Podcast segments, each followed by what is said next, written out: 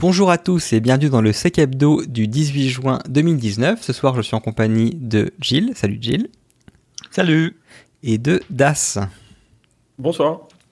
Aujourd'hui, on va vous parler de, attendez que je ma petite fiche, de vulnérabilité Exim, du retour sur la CC-IAL dont nous avait euh, fait l'annonce Jill la semaine dernière, qui s'est passé à Lyon, de la Liga et de ses déboires avec le RGPD. Alors je vous ferai un petit rappel pour ceux qui ne se souviennent plus de cet article, enfin de ce Sec Hebdo d'il y a, je pense, au moins un an qui, qui en a parlé de YubiKey et Random, de Windows 10 1903, un pas de plus vers l'absence de mot de passe, du vol de vos OTP via notification Android, et enfin une petite découverte de la semaine sur laquelle on vous laisse la surprise. Sur ce, il est temps d'ouvrir le comptoir. C'est parti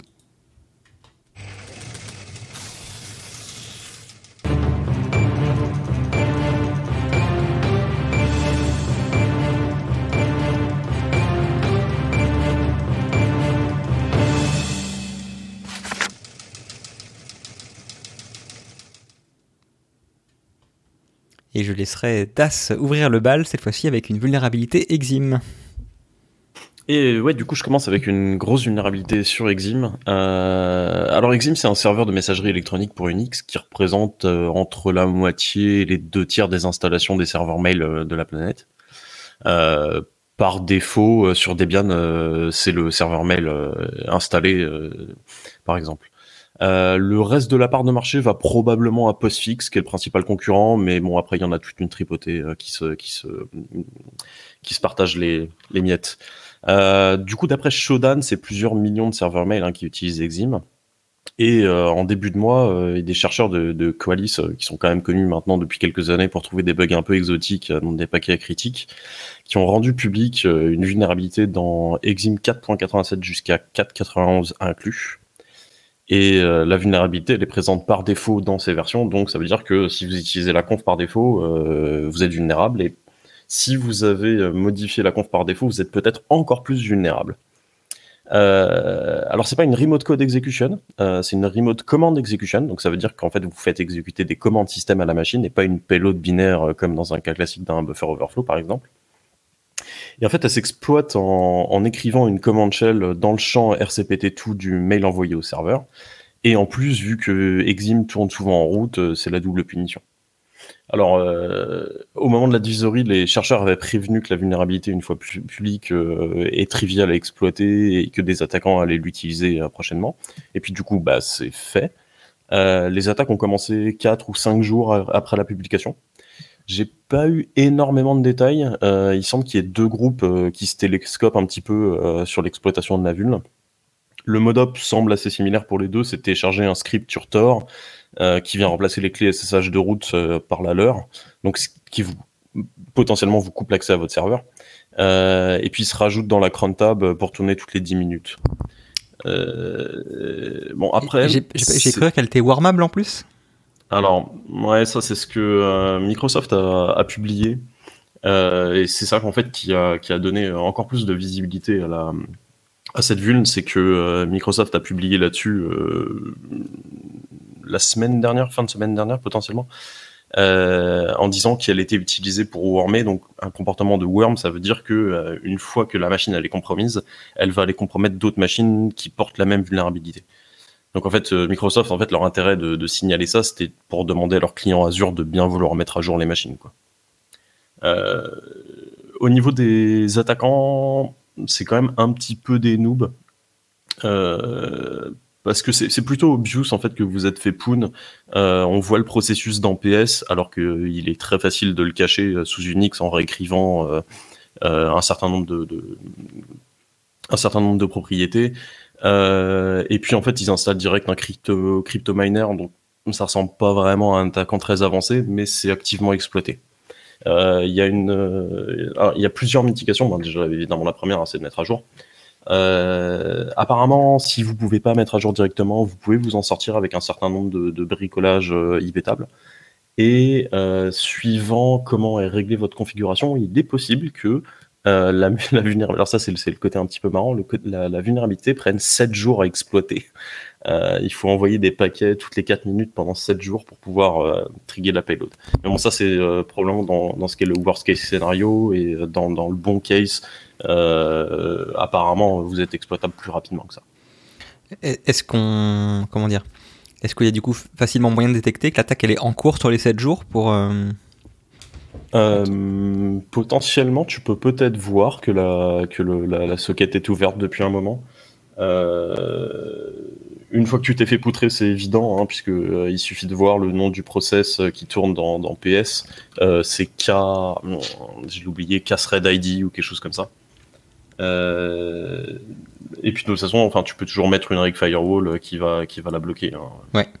Et, le crypto mineur, il est en mode débile, je bouffe le maximum de ressources full CPU euh, jusqu'à ce qu'on m'arrête ou euh, c'est un truc qui d'être un peu plus discret tu sais? J'ai pas eu des masses de détails, mais euh, je crois que c'est en mode oui, je, brute le, maximum de CPU que je peux avant de me faire toper. Ouais, donc ils vont se faire coller très vite. Ok. Bah, après, c'est des millions de serveurs potentiellement qui sont vulnérables, donc ils vont se faire coller très vite sur les, systèmes qui sont, qui sont maintenus, et puis oui, oui, sur, vrai. sur les serveurs mail il y a un autre truc qui est un peu flippant, c'est qu'un serveur mail, ça peut être un très très bon point d'entrée dans une entreprise. Euh, typiquement, vous avez votre, votre serveur mail en, qui sera front-facing d'Internet, euh, et euh, une fois qu'il est compromis, l'attaquant va pouvoir rebondir sur votre réseau interne à partir de là. Et comme tu l'as dit, vu que tu routes dessus, tu as potentiellement accès à pas mal de choses. Tu as aussi la possibilité de récupérer les communications qui sont intéressantes. Oui, tout à fait. Bref, patché. On le répétera jamais assez. Après, chacun veut savoir euh, en entreprise à quel point c'est prévalent d'avoir de l'exime pour, pour les mails internes? Oh, si tu savais. Il y, en a pas mal. Et puis, il y a surtout pas mal de solutions qui peuvent te proposer d'envoyer des trappes par mail et qui utilisent un serveur Exim ou Postfix Embedded. Ah, oui, d'accord. Voilà, voilà. Non, parce que je sais pas, je vis dans un monde un peu euh, bisounours où les gens sont majoritairement sur Exchange, mais. Euh, ça existe Mais effectivement, voilà, je suis en pleine délusion. Très bien, bah, merci en tout cas Das pour, le, pour ce retour. Et puis, bah, patché quoi. Du coup, euh, Gilles, tu nous fais un retour sur la, la CCIAL, c'est ça? Est-ce que tu peux rappeler ce que veut dire cet acronyme d'ailleurs aussi euh, Je rien. C'est un colloque inter-association. Alors le deuxième C, c'est pour euh, cybersécurité. Colloque cybersécurité interassociation de Lyon. En fait, historiquement, c'est euh, le club 27001 de Lyon qui, euh, dans une de ses réunions, essaye d'élargir un peu les, horizons. Et du coup, là, ils ont pris, euh, ils ont eu sept autres associations. je vous avais fait tous les acronymes la dernière fois, donc je ne vais pas vous les refaire. pour parler un peu de bon un petit un rapide panorama sécurité, puis après vraiment sur un an de mise en conformité avec de GDPR, euh, quel, euh, quel lien, comment on arrive à travailler entre DSI, RSSI et, DPO. Euh, c'est à peu près le truc. Donc il y a une intervention de l'ANSI, une intervention de la CNIL, une intervention après de, fin, des différents acteurs de la table ronde. Où il y avait évidemment présentation des sponsors, etc. Mais les sponsors n'étaient pas trop présents. Hein. C'était surtout pour nous aider à financer la, la nourriture. Alors, dans ce qui ressort de toute cette euh, première tentative de parler de GDPR avec euh, différents profils, la première chose, euh, dans le panorama sécurité, avant d'en venir au GDPR, il y a quelque chose qui est assez souvent négligé, d'après l'intervenant, ce qui est la disponibilité de son réseau, vu qu'on a des SI qui sont de plus en plus partagés entre différentes solutions cloud, il trouve que assez souvent, la réflexion qui est portée sur le réseau, la qualité du peering et donc la capacité de l'entreprise à résister à des pertes de fournisseurs d'accès et à des, euh, destructions par la pelleteuse euh, est assez faible. Donc j'en profite pour repasser aussi ce message-là. si vous vous n'êtes pas récemment posé la question de votre interconnexion réseau, sans réseau vous êtes mort, donc ça peut être l'occasion de repasser un petit peu dessus, de regarder ce que ce que ça donne. Après, sur un an de GDPR, on dit que euh, c'est bien, ça nous a fait de l'argent pour la sécurité. Euh, c'est un bon argument. Euh, que ça a permis de découvrir certaines applications, certains usages, hein, mais que c'était aussi extrêmement fatigant et que c'est loin d'être fini. on est dans l'intervention de la CNIL qui était très très intéressante. on sort deux trois, deux, trois trucs. là, quand il y a une plainte contre vous, quand vous avez une demande d'accès, hein, vous avez une demande d'accès, vous avez 30 jours pour répondre. Après, la personne peut déposer plainte euh, auprès de la CNIL. La CNIL va vous contacter et vous avez intérêt à répondre très rapidement. Si vous faites rien, bah, vous pouvez être quasiment certain de vous récolter un contrôle. Euh, il nous parle aussi de ce qu'est portabilité des données en disant qu'on en a sans doute pour 10 ans à essayer de comprendre qu'est-ce qu'il faut faire au niveau de la portabilité des données. Donc portabilité quand on est client d'un service, mais aussi portabilité euh, salarié, puisque euh, quand vous changez d'entreprise, vous pourrez simplement dire toutes les informations qu'il faut au service du personnel, le service du personnel de la boîte d'avant l'avait, donc vous les appelez, et puis moi je valide le transfert d'informations, et comme ça je m'occupe pas de vous repasser tous les documents euh, administratifs qui, qu'il faut, qu'il faut donner lors d'une embauche. Euh, il nous rappelle que la CNIT, c'est que 200 agents. Euh, et donc, leur meilleur moyen pour pouvoir répondre à toutes les demandes sous lesquelles ils croulent, c'est d'écrire sur leur site. Alors, c'est pour ça que leur site, c'est toujours un peu compliqué de trouver des choses dessus. Enfin, il y a énormément de contenu. Euh, mais ça vaut le coup de chercher parce que dès qu'ils ont un cas qui est intéressant, ils publient pour essayer de retrouver, de retrouver quelles sont, quelles sont les règles. Il y a eu un petit peu de troll quand même, euh, en demandant si les anciens correspondants informatique et liberté qui sont devenus DPO, pour ceux qui le sont devenus, ont bien eu leur augmentation de salaire qui va avec la responsabilité du DPO. Euh, bon, il n'y a pas eu vraiment de réponse, mais c'était euh, le moment un peu, un peu plus cool de, de la discussion. Ça aurait été intéressant. Oui, ça aurait été intéressant, je pense. mais, les gens voulaient. Bah, globalement, c'est pas dans la discussion. Il y, a, quand même beaucoup de de, paroles acceptables publiquement, euh, à part des, orateurs comme celui de la CNIL euh, qui n'hésitent euh, pas à, dire les choses cash. il y avait beaucoup de politiquement correct. en termes de rattachement, le DPO, on voit tout. Rattachement à direction générale, rattachement au risque, rattachement au DSI, rattachement au RSSI, où il y a un peu de tout. Il n'y a pas de, y ça dépend vraiment de l'organisation. La CNIL rappelle qu'elle a fait un MOOC, donc ça peut être une première couche de sensibilisation, mais que ça n'empêche pas que de l'expliquer, d'être présent pour pour amorcer vraiment le changement dans l'entreprise. Et globalement, ce qu'on ce qu'on ressort, c'est que il y a des gens qui ont pris le sujet en compte et euh, il y a des, une bonne partie quand même de la population de certains services qui euh, n'ont pas encore compris qu'ils euh, étaient concernés aussi. Donc il y a encore un beau travail d'éducation à faire. Ils nous ont parlé d'un truc qu'on n'avait pas forcément en tête. Enfin, moi quand je pense GDPR, je suis pas trop forcément en tête, mais vu qu'on doit tous déclarer nos incidents, enfin, doit tous, un certain nombre d'entreprises sont tenues de déclarer leurs incidents de sécurité. Euh, bon, il y a les parties données personnelles à la CNIL, il y a les parties données de santé, il y a les parties euh, si vous êtes au IV ou au SE. Euh, donc il y a à chaque fois des procédures de déclaration différentes. Ils ont essayé d'harmoniser et en fait ils se sont euh, ils se sont cassés les dents sur un truc tout bête, c'est que la loi n'autorise aucune administration à accéder à l'ensemble des infos euh, qui permettraient à cette administration de collecter un signalement d'incident et de dispatcher que ce qui est nécessaire aux autres administrations pour qu'elles fassent leur travail. Et comme la loi ne le permet pas, eh ben, l'administration ne peut pas le faire, donc il faudrait réécrire les lois, et donc c'est pas prêt d'arriver. Donc euh, voilà, on va continuer à déclarer euh, avec des formulaires différents le même incident, avec des données différentes et auprès de nos autorités de tutelle différentes. C'est dommage. Ouais. euh, après, vous il rappelle qu'évidemment, il faut pas il faut garder en tête la proportionnalité du risque avant de déclarer des incidents à la CNIL. Que si votre serveur est tombé euh, pendant 5 minutes et que c'est pas, ça n'a pas empêché les gens de vivre, euh, il n'y a pas besoin de faire de déclaration d'incident. Euh, tenez vos registres, que ce soit registre de traitement, registre d'incident, registre d'accès, parce que si vous les avez pas, c'est la première chose qui est demandée en contrôle. Parce que pour un auditeur, c'est facile.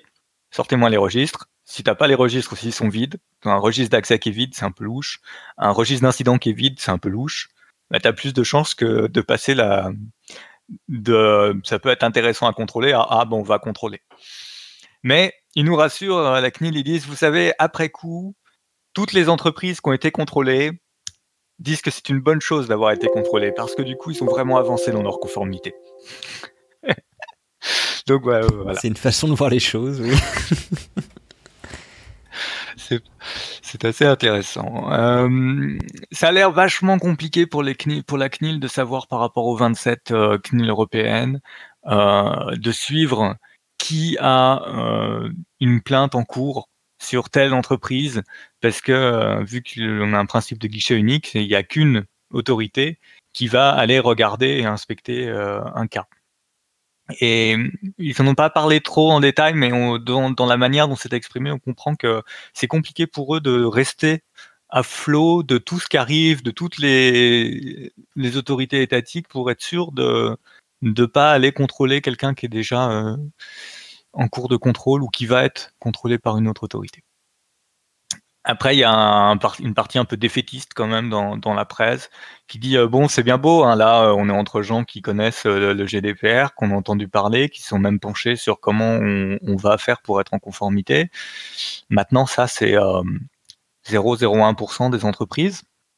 Donc, on rate 100% des entreprises, on rate toutes les TPE, on rate une bonne partie des PME, et la question, c'est comment on va réussir à porter cette législation auprès euh, des petites entreprises, de la même manière de comment on va réussir à porter la sécurité auprès des, petites entreprises, euh, en passant peut-être par les comptables, en passant euh, par d'autres moyens, parce que même les, les chambres de commerce et d'industrie n'arrivent pas à passer les messages dans ces entreprises-là.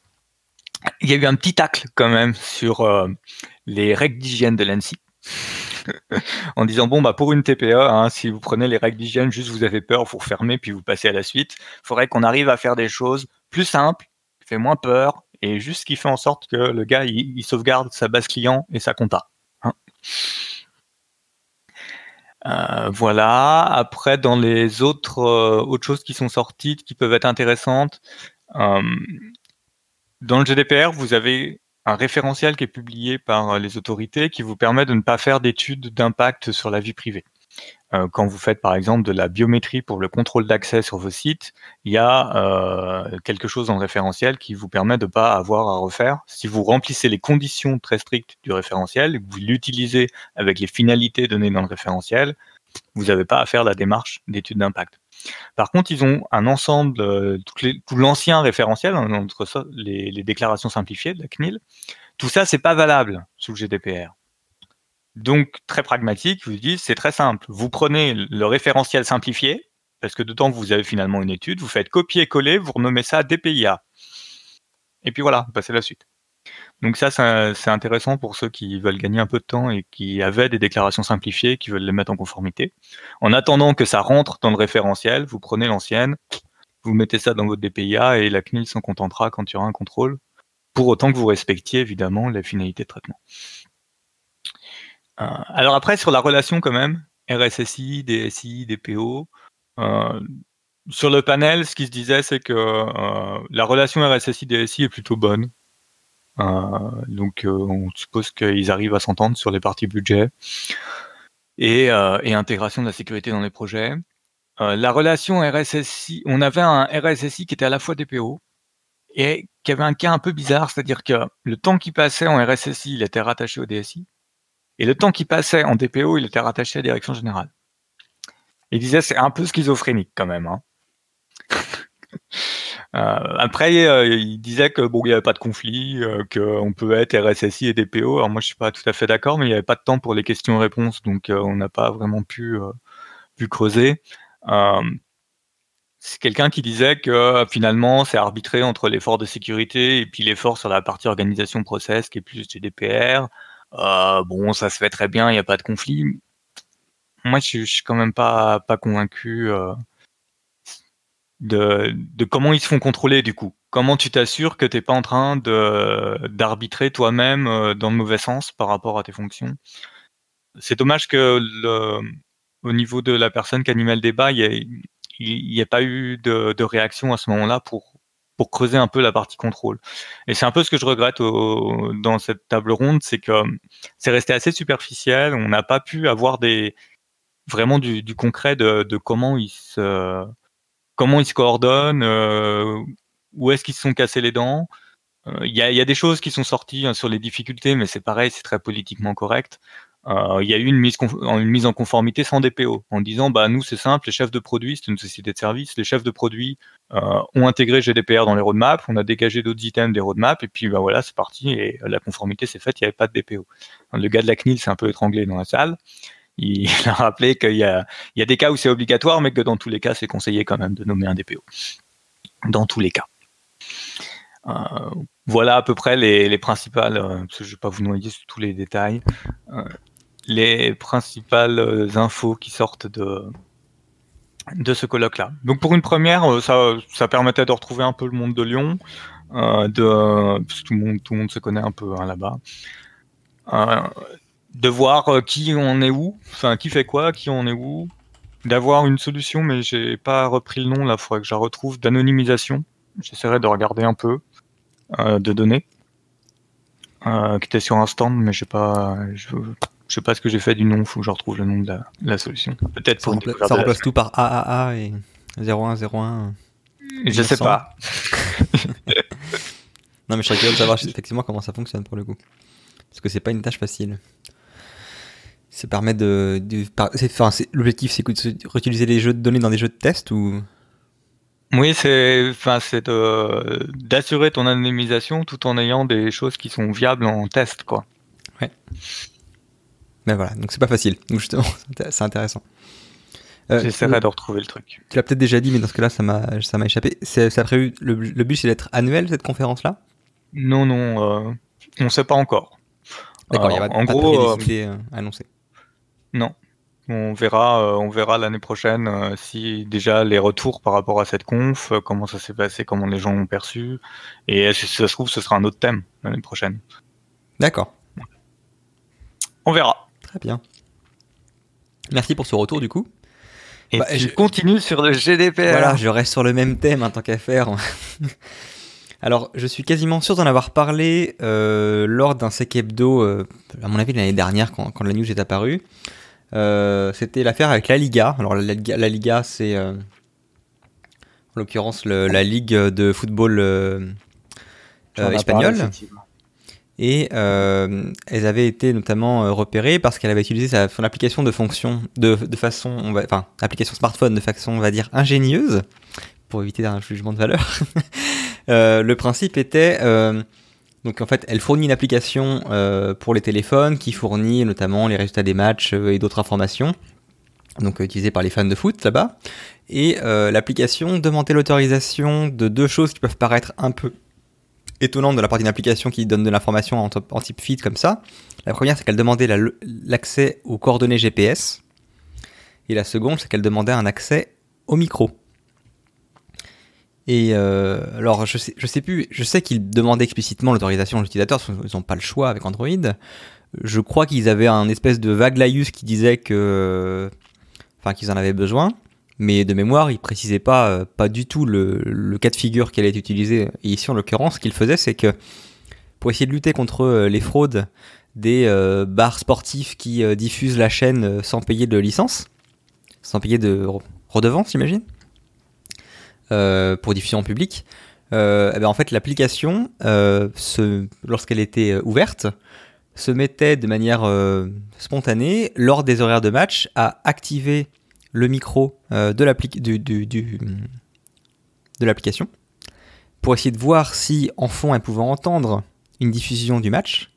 Et du coup après par rapport aux coordonnées GPS elle pouvait essayer de deviner si euh, la personne se retrouvait dans un bar à l'heure actuelle donc n'était pas euh, chez elle ou autre et du coup ils pouvaient après remonter toutes ces informations là sur leur serveur et euh, bah, du coup avoir une cartographie des euh, bars qui diffusent la Liga et faire le croisement avec euh, leur dossier de qui est-ce qui paye la redevance et du coup rattraper les gens qui euh, ne payent pas. En gros, délation automatisée quoi.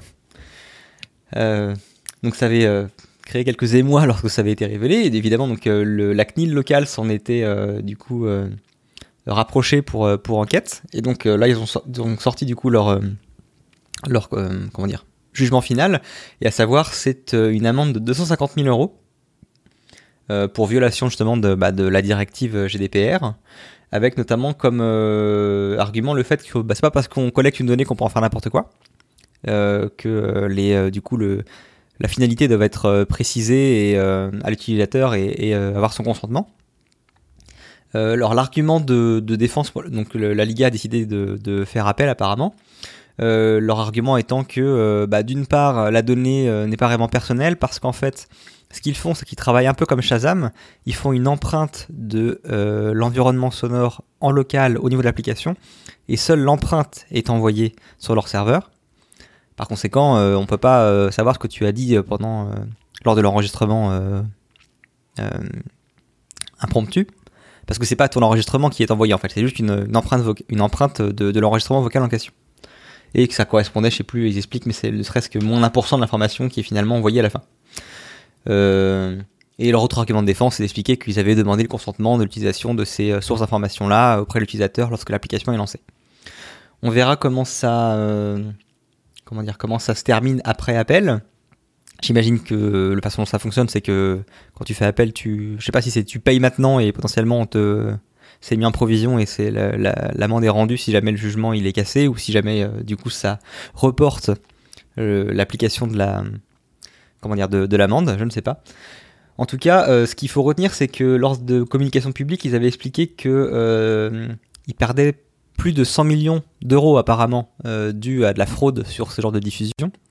Donc quand bien même, euh, si jamais les chiffres sont vrais, quand bien même l'amende resterait, d'un point de vue business, je vois aucun intérêt pour eux d'arrêter. Alors à voir comment ça se passe du coup, si tu as une obligation de retrait et, des conséquences si jamais c'est pas fait dans les X jours ou mois. Mais en tout cas, si ah. c'est juste une ah. amende. ça pourrait faire tomber quand même euh, les, les amendes, qui, enfin les, les contraintes qu'ils ont mis sur les autres, puisque si la collecte de la preuve est illégale, en tout cas en droit civil français, la procédure tombe. La collecte de la preuve, c'est-à-dire C'est-à-dire que si tu as donc la preuve comme quoi euh, le bar euh, diffusait sans autorisation le foot a été collectée par un smartphone sur lequel euh, on n'avait pas le droit de la collecter parce que le consentement de l'utilisateur est violé, etc. Dans ce cas-là, tu as collecté de manière illicite la preuve. Oui, mais j'imagine que en procédure. J'imagine que le mal est fait parce que enfin, la façon dont c'est fait, je, ne connais pas le détail de comment ils ont contacté après les bars, mais je serais pas étonné qu'ils aient simplement euh, envoyé un courrier comme quoi ils ont été euh, repérés lors d'un échantillon, je ne sais quoi, ou qu'ils ont été repérés comme diffusion illégale. Ouais, mais je pense que les bars peuvent se retourner derrière contre, eux. En tout cas, en, droit français, ça paraît plausible. Après, le droit espagnol, je, connais, pas, connais pas le droit espagnol. Disons que. pour le droit français, effectivement. Non, puis surtout que s'ils s'en servent, entre guillemets, que comme, euh, comme moyen euh, de triage initial et qu'après ils envoient quelqu'un sur site, par exemple, pour constater l'infraction. Ouais, tu crois qu'ils ont envoyé quelqu'un sur site? J'en sais rien. Je, non, mais je sais pas, je connais pas le, enfin, les tenants aboutissants de, de, leur euh, procédure derrière. Oui, mais si tu envoies une procédure, ils doivent euh, comparaître, enfin, selon comment ils l'ont fait, ils doivent avancer des éléments. Ces éléments, s'ils ont été collectés de manière illégale, ils tombent. Donc on verra. On, verra bien. en tout cas, sera intéressant. Je pense que c'est un rappel intéressant pour les, boîtes qui ont des idées des fois un peu tordues de ce qu'elles pourraient faire avec les données qu'elles collectent déjà. Pas de leur rappeler que c'est pas parce que ça a été collecté une fois pour un usage précis qu'on peut en faire ce qu'on veut après. Et que euh, bah, voilà, ça peut se retourner contre toi avec les autorités euh, local euh, qui trouve, enfin, ne voit pas du, même œil justement l'utilisation qui est faite des données qui sont collectées. Hmm. Sur ce, je laisse la main à Das, sans transition, pour parler de YubiKey. Ouais, alors si je meurs pas des pollens, euh, je vais arriver jusqu'au bout. Les graminées, attention, très dangereux. alors, de, qu'est-ce que c'est euh, Alors bon, là, on a mis un problème sur les YubiKey euh, récemment. Euh, qu'est-ce que c'est une YubiKey C'est un token physique qui gère de l'authentification. Donc, ça se présente sous la forme d'une clé USB que vous branchez à votre PC, et ça, ça supporte trois normes majeures U2F, FIDO2 et SmartCard. Donc U2F, c'est pour Universal Two-Factor Authentication. Ça permet de valider que vous êtes bien en possession d'un token physique en plus de connaître un mot de passe pour accéder à un service. Donc c'est euh, ce que je connais et ce que je possède. Euh, c'est une très très bonne mesure de sécurité puisque euh, quelqu'un qui vous dérobe votre mot de passe ne peut pas s'authentifier à votre place. FIDO2, c'est une autre norme qui permet de s'authentifier directement auprès d'un service en remplaçant le mot de passe. Si le service, mettons GitHub, supporte FIDO2, vous touchez la clé, ça envoie une valeur unique à un serveur qui connaît votre clé qui va dire à GitHub que oui, c'est bien vous.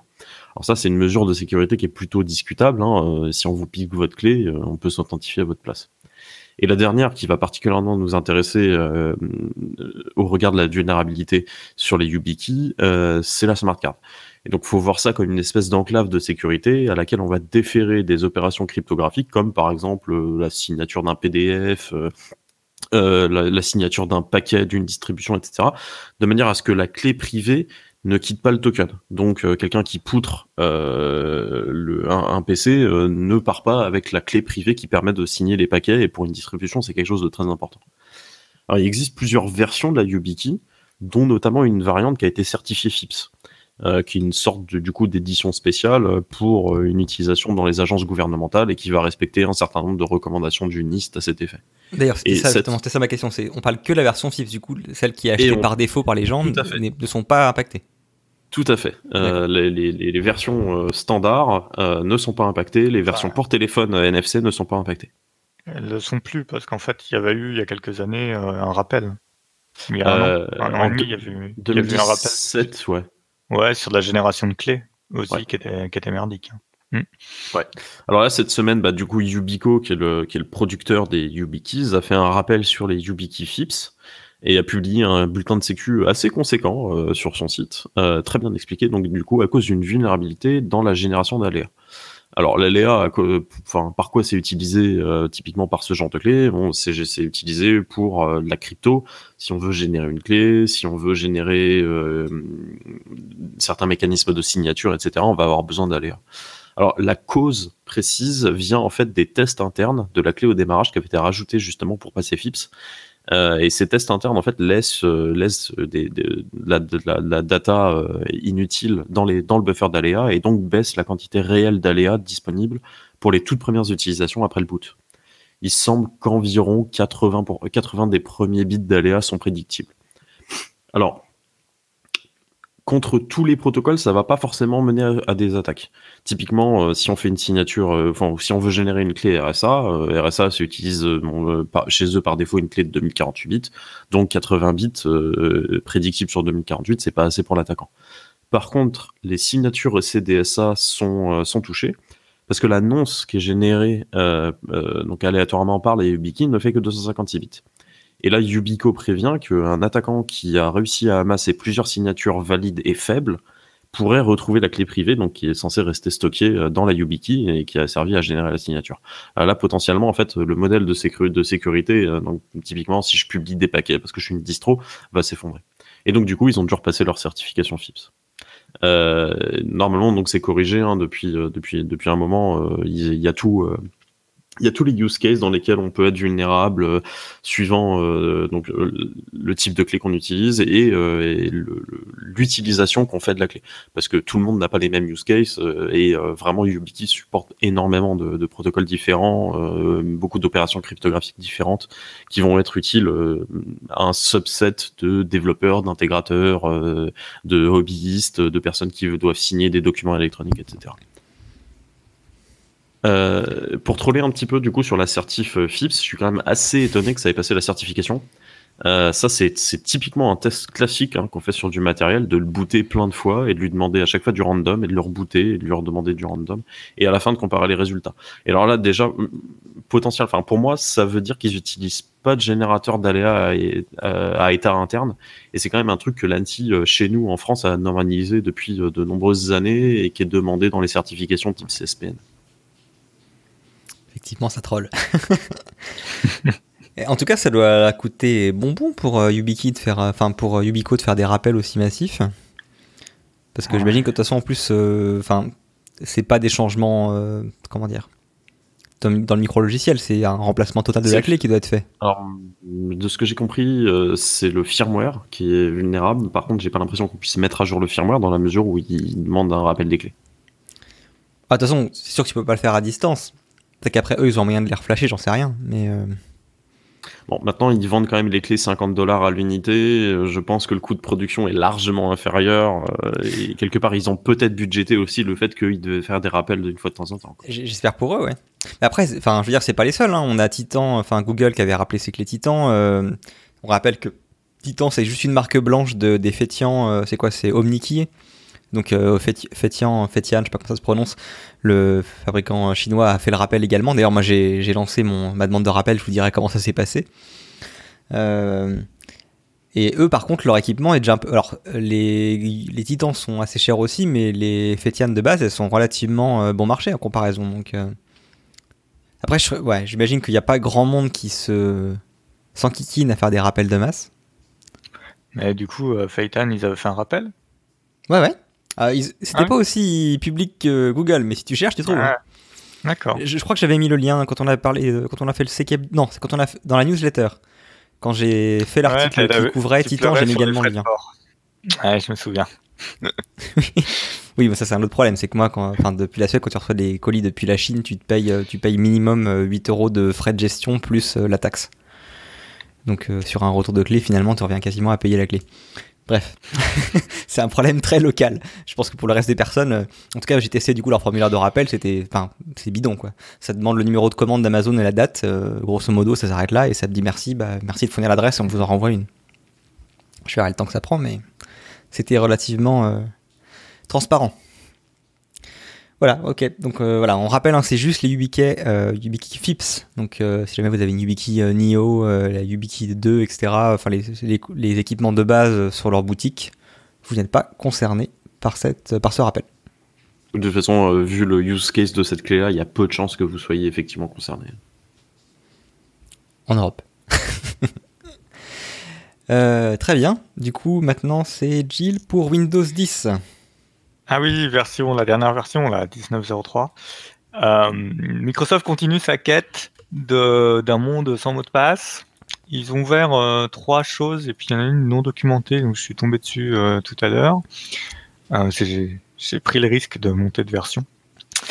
On peut créer des comptes Microsoft sans définir de mot de passe. Euh, c'est- très discutable, hein, mais euh, du coup, ils prennent simplement le numéro de téléphone, simplement. Euh, du vous n'avez pas de mot de passe, voilà. Il n'y a, pas de mot de passe et après ils couplent ça à, à leur authenticateur Microsoft hein, globalement. Euh, vous pouvez enfin vous connecter à Windows 10 et passer l'écran de connexion avec l'authenticateur. Ça avait commencé euh, il y a un an et demi sur les Surface Hub de mémoire. J'avais jamais réussi à le faire marcher. Euh, mais euh, donc la, Surface Hub, c'est leurs espèces de télé euh, géantes sur lesquelles vous avez un écran tactile et un espèce de Windows 10 euh, fait pour faire tableau blanc, conférence Skype, machin. Et donc c'est toujours un peu dommage de devoir se connecter sur ces terminaux en tapant son mot de passe avec un écran, avec un clavier qui est sur l'écran et des gens qui sont dans la salle à côté de vous. Donc ils, a- donc, ils avaient fait Password 1, 2, 3 étoiles. Ce qu'ils avaient mis euh, par l'authenticateur, on était censé pouvoir déverrouiller les Surface Hub. Je n'ai jamais réussi à faire marcher, donc ils ont continué quand même. Et euh, là, sur, euh, Windows 10, théoriquement, vous êtes capable de le faire. J'ai j'ai pas essayé, ça a l'air de fonctionner pour l'instant qu'avec les comptes Microsoft Live. Enfin, les, comptes Microsoft qui sont dans l'AD de Microsoft. Et ça n'a pas l'air d'être le cas sur mon infra, donc je peux pas tester. Windows Hello est certifié euh, FIDO 2, ça y est. Donc que ce soit la reconnaissance faciale ou les autres trucs qui vont compléter Windows Hello, je suppose, euh, peu, peuvent passer avec Firefox, euh, je sais plus quelle version, 66, euh, et Chrome pas encore, mais prochainement. Euh, vous pourrez faire de l'authentification euh, sans mot de passe sur vos sites et euh, il fera le contrôle biométrique. Donc Windows Hello, Windows pour le contrôle de reconnaissance faciale, il vous faut des caméras qui soient trustées par Microsoft, approuvées, euh, pour que vous puissiez l'activer. Euh, ils ont changé temps ça va prendre à bypasser ce truc-là de quoi Ce qu'ils ont fait là, le, le Hello Ouais. Ah, Tous ces trucs-là à base de caméra, euh, dans les deux mois, il y a quelqu'un qui se pointe avec euh, une, une- un truc imprimé euh, sur une imprimante de base ou euh, vaguement euh, chiadé avec une imprimante 3D et qui le met en face de la caméra et puis qui rentre. Quoi. Ah non, mais il n'y a aucun doute. Je veux dire, les, euh, ces genres de, de biométrie, ça a déjà été pété sur, euh, même sur l'iPhone. Donc, euh, mais après, encore une fois, il faut, faut se rendre compte de le Quel niveau d'investissement que ça demande pour l'attaqueur par rapport à simplement le mec qui met un mot de passe bidon, voire qui ne lock pas sa session parce que tu comprends, c'est super chiant de le taper. Ça reste une amélioration. Moi, je. je... Oui, attaquant, pas attaqueur. Beaucoup. Oui, merci, Galadrim. Euh, ça va, il est tard, tout ça. Il est même pas tard en plus. Bref. Euh, voilà. Donc juste ça pour dire qu'il faut, voilà, faut mettre ça en, en, en contraste avec euh, la situation actuelle et ça reste des fois des, quand même un, un, bon, un bon pas en avant. Moi, je sais que si je pouvais dé déployer du Windows Hello for Business sur le groupe, je serais content, par exemple. Et je pense que je suis pas le seul à le penser. Ouais, Malgré. Moi, j'ai dû autoriser des caméras qui sont considérées non trustées par Microsoft parce qu'ils ont fait de l'eau en fait. Euh, quand ça a été pété une première fois, ils ont dit bon ben on vous met un paramètre de GPO qui permet de durcir euh, la partie, euh, on va dire, enfin c'est de la probabilité sur sur les reconnaissances faciales. Donc ça durcissait la probabilité. Donc c'est il y a des caméras sur lesquelles c'était on pouvait plus les utiliser. Manque de peau quand tu as commandé sur un parc qui va rester 3-4 ans. Une partie du parc a des caméras pourries parce que Dell t'as pas dit qu'il t'avait pas mis les bonnes caméras. Euh, bon, on, s'est dit entre ça qui va nécessiter de voler le PC finalement ou d'être devant le PC en ayant prévu la tête du mec, au pire tu braques le mec et tu lui demandes d'entrer le mot de passe si tu pars avec son PC. Donc c'était moins, ça nous a pas trop gêné par rapport à ce qu'on a à protéger. Hein. Après c'est toujours pareil. Euh, alors moi je l'ai vu sur l'UAC c'est pas documenté parce que pour l'instant l'article de blog il a l'air très grand public. Mais euh, quand vous avez le prompt d'élévation administrateur, ah, vous avez une nouvelle ligne. Vérifiez que c'est bien ma bonne tête. Oh, ça c'est ouais. Ça, non, ça j'aime. Non, parce que oui, donc, euh, on rappelle, un l'UAC, c'est l'élévation de privilèges. De base, dans Windows, elle est en mode euh, souple, où en gros, elle s'active que pour des binaires non trustés, ce qui fait que c'est bypassable, euh, veux-tu en voilà. Il y a 40 000 méthodes sur Internet pour bypasser la technique du l'UAC en setting par défaut. Donc la bonne approche, c'est de le mettre en obligatoire, mais du coup, ça prompte très souvent. Et, donc quand tu passe chaque fois. Voilà, quand tu veux. Alors il y a deux approches. Soit tu mets juste, tu cliques sur le bouton oui, et donc tu ne demandes pas le mot de passe. Du coup, c'est bon, c'est pas foufou. Alors après, vu que c'est sur le Secure Desktop, euh, l'application n'a pas de possibilité de bouger ta souris, de cliquer, etc. Enfin, y a pas, tu peux pas bypasser euh, ça facilement. De mémoire, tu peux pas non plus faire un tab entrée, donc euh, des attaques type rubber ducky, ça marche pas non plus. Mais bref, c'est quand même pas fou. Et par contre, quand tu demandes de mettre un mot de passe, les, les, admins 6 et dev et bêtises te, te, hurlent dessus parce qu'ils vont à le taper 40 fois par jour et et ça les fait chier quoi. Donc euh, je connaissais l'approche avec le PIN une fois que tu as Windows Hello for Business, mais si en plus tu as le visage, ça peut être franchement seamless quoi. Euh, ouais, ça pose quand même des problèmes au niveau de la vérification parce que comment ça fonctionne? Qui va récupérer l'image? Elle est stockée où l'image? Mais c'est en local, c'est au niveau de ton device. Et c'est pas renvoyé du tout vers ton AD Non, non, non, l'empreinte, non, non, c'est euh, l'empreinte est en local. Les empreintes crypto, enfin les, les, gabarits d'ailleurs, les gabarits sont dans la TPM. D'accord. C'est comme pour les fingerprints sur les logins de ton PC, c'est pas centralisé. Toute la beauté du truc. Et du coup, c'est aussi ses propres devices, c'est-à-dire que tu peux pas te loguer sur une autre machine avec uniquement euh, ton visage. Il va falloir que tu te logues au moins une première fois euh, avec ton vrai compte et qu'après tu, tu ajoutes Windows Hello for Business. Et donc, tu utiliseras au lieu de ton mot de passe le Microsoft Authenticator qui est sur ton smartphone. Et ouais. enfin, on testera tout ça. Hein. Et t'as du deux facteurs par défaut sur ta machine quand tu te logs. Et ça, c'est classe. Bref, voilà. On va arrêter de. de fantasmer. Voilà, Alors... gaiement sur cette, technologie. Mais non, mais c'est intéressant. revenir. En tout cas, pour revenir sur ta news et ton, ton côté passwordless, moi j'avais regardé l'actu et j'avais trouvé ça un peu alambiqué quand même. La création de compte pour du coup atteindre le passwordless, disons que c'est pas spécialement. Euh, ouais, c'est pas encore intuitif encore. Hein. Hein. Ouais, ouais, c'est clair. Si t'es en pur passwordless et que sur ton téléphone, t'es un endroit où t'as pas de 3G et t'as pas de, de Wi-Fi, tu peux pas te loguer sur ton propre PC T'as de l'OTP aussi euh, offline. Ok. Mais moi, ils ont, une ils ont aussi une seed. Hein. Il, y a, il, y a, le push, mais t'as aussi le, le TOTP. Ouais, ouais, il y a le TOTP. Ouais. Et en dernier recours, ils ont le SMS de mémoire. Encore une fois, si tu captes pas du tout, t'auras pas le SMS non plus. Ah, mais du coup, le TP, c'est suffisant. Ouais. Très bien. Euh, bah tiens, en parlant, en parlant de TP, eh, on est fort en transition aujourd'hui, mais c'est un truc de fou. Je suis, je suis sur les fesses. Donc oui, euh, en parlant de TP, il y a justement une news qui est sortie, euh, je sais plus si c'est aujourd'hui ou hier, euh, parlant de nouvelles techniques d'attaque sur le, le deux facteurs. Euh, donc on rappelle, un hein, le c'est super bien, c'est un énorme step-up niveau sécurité, mais c'est pas infaillible. On a déjà parlé d'outils comme euh, Jinx qui permettait de euh, demander également le deuxième facteur lors de la connexion sur un site de phishing.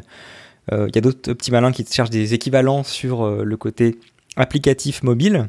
Et donc un qui est sorti récemment, justement, apparemment ça, ciblait BTC Turk, qui semblait une plateforme de Bitcoin turc. Et donc les mecs ont diffusé des fausses applications euh, qui reprenaient le, nom avec euh, bêta derrière pour euh, inciter les gens à, la télécharger pour l'essayer, qui copiaient l'application en tout point, en tout cas au niveau des screenshots. Quand tu, par contre, tu cherchais à, lancer l'application, première chose qu'elle faisait qui était assez étonnant, c'est qu'elle demandait un accès. C'est quasiment des niveaux d'accès, accessibilité à ce niveau-là. Ça demande l'accès aux notifications. Donc ça te demande de pouvoir voir tes notifications et interagir dessus, sans ton consentement, sans ton approbation, passer le consentement initial. Si jamais tu disais oui et que tu essayais de te connecter sur l'application en question, parce qu'il y a un compte BTC Turk, euh, ils collectaient, ils envoyaient derrière ton mot de passe et user euh, sur leur serveur, leur C2, et ils te disaient Ah, désolé, euh, petit lapin, on, est en maintenance en ce moment. On t'enverra une notification dès que le service est à nouveau en ligne. Et après, l'application va se hook sur les notifications et avec un, ils ont un petit filtre un peu euh, euh, bateau qui va chercher des mots-clés comme, euh, je crois qu'il y avait Gmail, GM, Yandex et d'autres mots de ce type-là. Et donc en fait, ils cherchaient les notifications où il y avait les TOTP qui étaient envoyés. Et vu qu'ils avaient accès, alors quand tu as apparemment via l'API qui permet d'accéder aux notifications, ils n'ont pas accès à l'intégralité du message qui est dans le, le pop-up, mais uniquement au texte qui est affiché dans la notif. Donc certains euh, certaines notifications, par exemple d'un email qui contiendrait un TOTP ou d'un SMS qui contiendrait un TOTP, si, jamais le message était trop long et qu'il est tronqué avant le TOTP, ils n'avaient pas accès. Mais euh, d'après les tests, pour la grande majorité des systèmes, c'est fait pour limite, c'est fait pour que le, TOTP apparaisse dans euh, l'infobulle. Et du coup, bah, ils récupéraient cette information-là et ils, essayaient de se connecter sur, ton compte BTC Turk et d'autres services financiers associés au cas où si jamais tu réutilisais les mêmes euh, utilisateurs, non utilisateurs et mots de passe. Donc ça pique un peu. Je, ne savais même pas qu'une application pouvait accéder aux notifications et à leur contenu. Euh, je crois pas avoir déjà vu d'application qui se servait de ça. Euh, Il y a eu des mitigations. Pas encore, a priori. Je sais que Google avait mis des restrictions sur l'accès aux SMS. maintenant, il y a apparemment un système de whitelist. Seules certaines applications sont autorisées à demander cet accès-là parce qu'il est trop sensible. Je ne serais pas étonné qu'il fasse une approche similaire pour les notifications. Euh, bah, la meilleure, la meilleure euh, protection, c'est simplement de ne pas donner l'autorisation en premier lieu. Hein. Euh, ouais, mais de toute façon, tu as la fatigue utilisateur qui est habitué à cliquer toujours sur oui sans regarder. Hein. Ouais. Mais j'ai envie de dire, ça doit faire partie des, des packages de sensibilisation sécu moderne maintenant, c'est les risques sur mobile. Euh, vous en avez un paquet maintenant. Les, si, vous voulez faire des, présentations qui font peur, euh, vous pouvez reprendre Jinx. Vous pouvez parler des, euh, des phishing sur téléphone qui imitent l'interface utilisateur pour vous faire croire que tu es dans une page web alors que, c'est c'est un, faux onglet. Enfin bref, il y a plein de choses maintenant. Ou comment afficher un lien en faisant un appui long sur les liens, etc. Euh, en attendant que ce soit euh, mitigé tant bien que mal par, euh, par Google, euh, voilà, à l'heure actuelle pour le moment, c'est juste bah, rappeler aux utilisateurs que ça peut arriver de cette façon-là. Et ça pique. Mmh.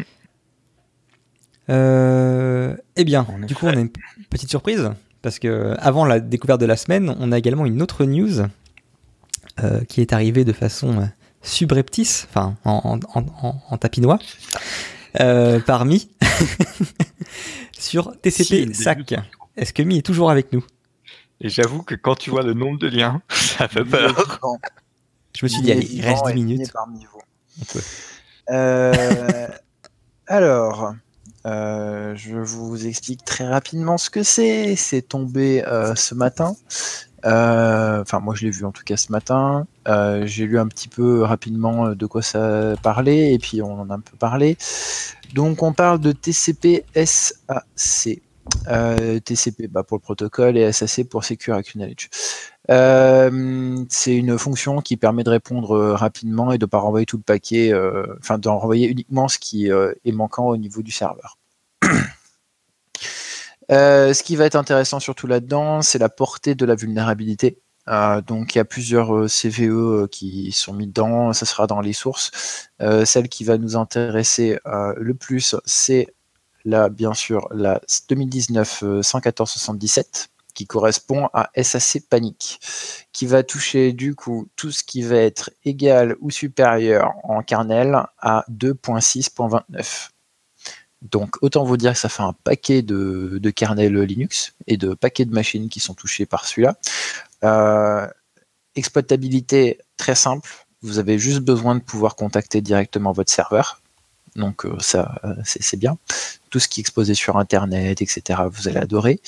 il faut envoyer un ou plusieurs paquets bien, bien forgés avec une valeur. Donc la vulnérabilité, elle résiste dans le MSS. c'est écrit quelque part la value. Enfin, le nom exact, c'est minimum, euh, je sais plus où c'est, enfin, euh, c'est le euh, segmentation, minimum segmentation.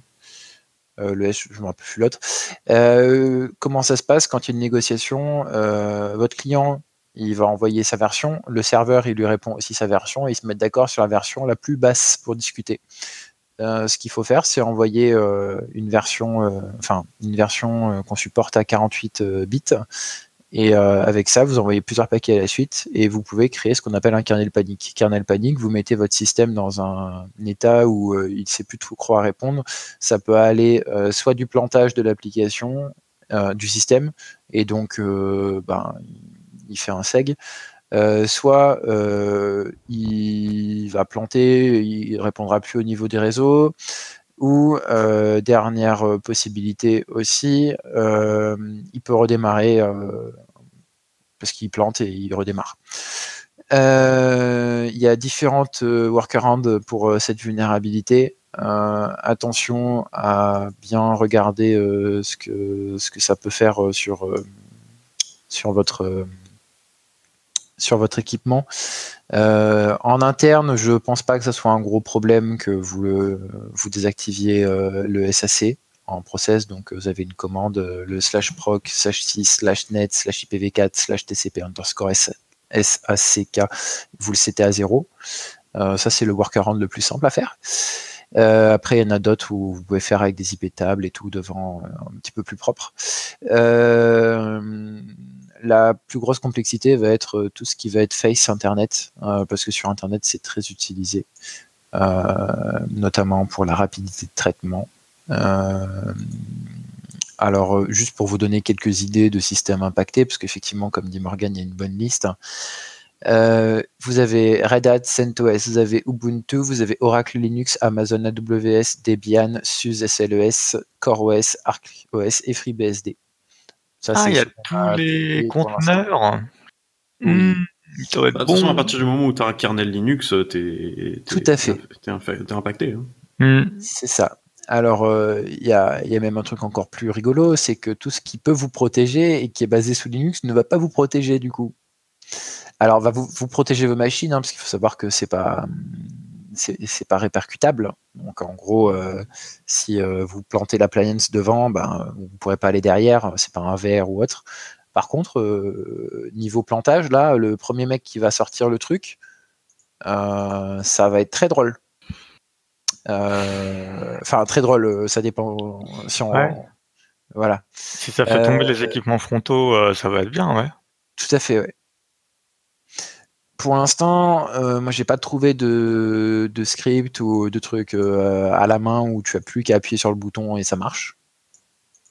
Euh, vu comme il décrit et tout, ça paraît d'être très très compliqué. Je suis pas un expert dans la couche TCP Linux, mais de ce qu'il en explique, c'est juste tu, envoies une valeur, tu envoies plusieurs fois cette valeur ou une fois selon le, la version que tu as, et puis boum quoi. Donc euh, à surveiller. Si vous commencez à avoir des plantages comme ça de machines qui tombent, ça, vous pouvez vous poser cette question-là, je pense. on vous a mis les liens pour ça. si vous avez un avis à regarder qui est plutôt pas mal, c'est celui de Red Hat où ils expliquent bien la vulnérabilité. Vous avez la RFC aussi et un lien qui est sur vger.kernel.org qui explique aussi le composant, le, composant qui va gérer la demande derrière. GR Security aussi euh, s'est inquiété et a commencé à publier le correctif, si je dis pas de bêtises. Je vais regarder parce que tout à l'heure ils étaient en train de bosser dessus. Bon, enfin, personne n'utilise GRSec, il suffit de mettre à jour son noyau, hein. toutes les distribs ont déjà poussé euh, le, paquet corrigé. Hein. le, problème, c'est de reboot les machines. C'est pas euh, de faire le update. c'est le reboot pour que le kernel. Euh, c'est pour ça que. tu as des kernels qui sont live patchables maintenant, en version 4 et quelques. Ah ouais, mais j'ai pas de kernel 4. Euh, pour revenir, euh, du coup, effectivement, euh, en préco, si vous êtes sur Internet, regardez bien quand même avant de désactiver le, le TCP/SAC, parce que c'est pas forcément tout bon. Donc ça, c'était la vulnérabilité la plus importante qu'ils ont sorti. donc le découvreur, c'est un mec de chez Netflix qui s'appelle, il a mis son nom. Jonathan Looney. Non. non, bah, c'est dommage. C'était un nom, c'est sur euh, Jonathan Lemon. Il est dans les remerciements. Bah, je sais pas, en tout cas, Jonathan Looney, il est dans les remerciements ah non, Jonathan, sur la page Red Hat. Euh, oui, Report par Jonathan Looney. Euh, les fixes pour Linux ont été provided par un mec de chez Google qui s'appelle Eric Dumazé, Bruce Curtis pour les filtres Linux, donc c'est workaround globalement. Jonathan Lemon et Alexei Kodanev pour avoir aidé pour les patchs. Et euh, il a remercié aussi Tyler X pour le test et euh, pour euh, définir aussi un peu plus précisément quelle version était vulnérable et jusqu'à quel noyau. donc il y avait d'autres vulnérabilités qui avaient été reportées, c'est là où je voulais aller. donc l'équivalent de la 11477 pour FreeBSD, c'est la CVE 2019 55 99. ensuite, il y en a une autre. Excuse-moi, Excuse-moi, je ah, mais attends, euh. du coup, si FreeBSD euh, est touché, ça veut dire qu'on va avoir une chier d'équipements réseau aussi euh, qui vont être touchés. Oui, oui, oui. Je n'étais pas au courant de ça. voilà. Bon. ensuite, vous avez pour sans faire un DOS qui plante, mais pour faire un excess ressource usage, donc mémoire, toutes les versions de Linux, la CVE 2019 114 78 donc euh, il y en a, il y a plusieurs de classes de, enfin nom de vulnérabilité qu'il a mis Sac Panic, Slack Slowness, donc c'est celle qui va excéder de vos ressources. Et la dernière, la 11479, euh, c'est euh, excess ressources consomption et euh, même chose toutes les versions de Linux. Ah, je pense que c'est celle-là la plus intéressante, parce qu'un kernel panique, euh, un attaquant, il pourra rien en faire. En revanche, s'il est capable de faire un OM sur la machine et qu'elle a été mal configurée, tu peux potentiellement topper l'IDS qui est en train de tourner dessus. Typiquement un snort qui va consommer des, tonnes et des tonnes de RAM. Euh, si tu OM un process, il y a des chances que ce soit lui qui sorte. Ouais, mais pour l'instant, euh, il n'y a pas y a, dans les avis, ils n'ont pas dit que ça pouvait permettre du leaking d'informations. Euh, non, mais si tu fais tomber. Euh, ah, si tu coupes le process. Il parle pas de liquer là, il parle de, de kicker le, process. Sur une sonde réseau, ça, ça, peut être un problème. Ouais, vite fait. De toute façon, quelles sondes réseau toutes sur Linux Toutes? Non? Ouais. C'est gratuit, c'est gratuit. Euh, donc oui, ça a regardé. ce que vous pouvez faire pour la détecter, bah, pas grand-chose pour l'instant. Enfin, vous pouvez regarder les tailles de paquets, mais bon, là, ça va vous demander du process sur votre sonde. surtout que ça peut vous planter votre sonde aussi avant, hein, si elle est sur du Linux. voilà, hein, sinon c'est pas drôle. Euh, ce qui est conseillé, enfin, ce qui est le plus simple pour moi, je pense, à faire, c'est euh, l'IP-table, effectivement. l'IP-table en local, euh, je, pense que c'est pas trop dégueulasse à faire. Et puis, euh, du coup, c'est compliqué, par contre, à expliquer comment les clients en face, ils vont le prendre lors de la négociation si vous droppez tous les paquets qui ont cette, cette valeur-là. Parce que si vous avez des des clients qui ont été configurés pour envoyer cette valeur-là tout le temps, euh, ils pourront plus fonctionner. Donc, euh, enfin, si vous mettez cette chose-là, c'est quelque chose à se poser comme question. Qu'est-ce que vous prenez comme risque euh, comment vous informez les gens de votre plateforme, etc. Il y, a, il y, a, pas mal de questions derrière cette petite vulnérabilité. niveau exploitabilité, pour l'instant, il n'y a rien de publié, donc on va dire que c'est pas urgent de ouf, mais commencez à vous y pencher dessus. Et puis, si on va aller plus loin, histoire de rigoler un coup, un petit troll comme ça, il y a aussi pas mal de solutions de sécurité qui se basent sur du Linux. Ouais, mais c'est pour ça qu'il y a un vrai potentiel à faire un blackout euh, et de la rançon, quoi. moi, je me dis ça comme ça, quoi. Une bonne DDoS avec rançon. Euh. Euh, ah, des menaces on DDoS si tu payes pas. Oui, oui, oui. Bah alors là, là, on est bien, là, ouais. on est très bien. Qu'est-ce que vous pouvez faire de plus? Bah, Vous pouvez monitorer quand le POC va sortir, comme ça vous pourrez tester vos, trucs, ou pleurer parce que des gens vont le tester sur vous. Euh, et puis bah patcher ou mettez en place des contre-mesures, euh, workaround, etc. Euh, là, il n'y a pas grand chose à faire à part prier de pas être touché quoi. Merci Mi pour plomber l'ambiance en fin d'épisode. Là, on était, on était bien euh, gay et tout. Cool. C'est cool parce qu'on sait ce qu'on va faire demain matin, quoi. Alors, j'ai pas fait mon corner vul, non, je, je à dire, mais je pense qu'il n'y a pas besoin. garde, garde pour la semaine prochaine. Garde, garde au chaud. On est pas mal là. je pense que celle-ci devrait vous suffire. Voilà. Euh, bon, allez, sur un, euh, point. T'avais fait le tour, pardon, excuse-moi, ou t'en avais encore d'autres? Oui, oui, et euh, j'ai une dernière chose à dire. AWS aussi, attention, voilà, voilà. Oui, oui. il faut patcher aussi. Hein. Hmm. Super, génial, merci. J'ai pas encore eu GCP, ah, hein. j'attends ah, Google Cloud. Bah, peut-être. c'est pas, Google qui a sorti le, la façon de patcher, tu m'as dit? Alors non, non, eux, ils ont bossé dessus. Euh, c'est un mec de chez eux qui a bossé. Je pense qu'il est dédié à bosser sur euh, les, les, questions Linux, mais il n'y a pas eu d'avis GCP officiel sur est-ce que la Google euh, hmm. Platform est concernée ou pas. À ma connaissance. Après, peut-être qu'il est passé pendant qu'on faisait le live et tout. Là, je sais pas. Mais il y a ça à surveiller et puis et puis c'est tout. À regarder avec vos hébergeurs aussi hein, quand vous maîtrisez pas la couche OS. Très bien. Bon, Jill, un peu plus de, un peu plus de gaieté. Tu nous parles d'une bonne nouvelle, une découverte de la semaine? un peu plus de gaieté, oui. Enfin, moi, je, retourne dans le monde Microsoft, du coup. Euh, je ne sais pas si c'est forcément des bonnes nouvelles.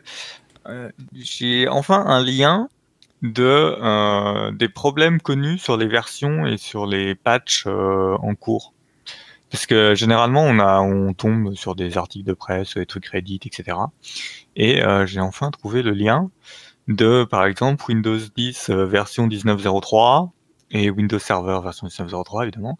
Et quand on déroule sur la gauche, on a les Non Issues on Notification qui permettent de euh, savoir à peu près à quoi s'attendre comme problème avec la version euh, qui est déployée. C'est cool ça.